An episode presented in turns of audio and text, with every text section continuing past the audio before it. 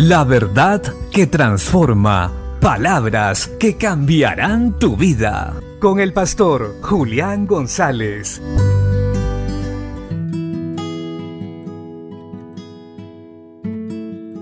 La Biblia dice en la primera carta del apóstol Juan, capítulo 4, verso 9. En esto se mostró el amor de Dios para con nosotros, en que Dios envió a su Hijo unigénito al mundo, para que vivamos por Él. Qué hermoso es recibir un regalo y mucho mejor recibir lo que necesitamos. Y esto fue lo que hizo Dios con nosotros o por nosotros.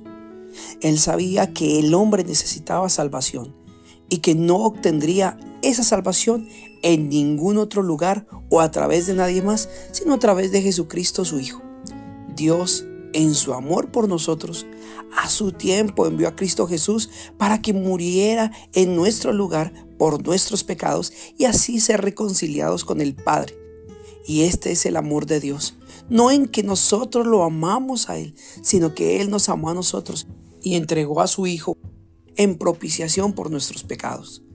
Qué maravilloso es esto. Esto es de alegrarnos, de regocijarnos y de no olvidarlo jamás. El sacrificio de Jesús en la cruz y el regalo de la vida eterna no debe ser para recordar solo una fecha en el año.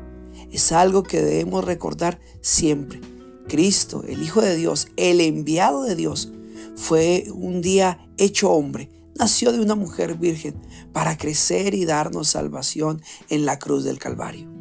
Este es el regalo que necesita el ser humano, pues el hombre estaba lejos de Dios por su naturaleza pecaminosa. Pero hoy nosotros tenemos entrada al reino de los cielos por causa de la fe en Cristo Jesús.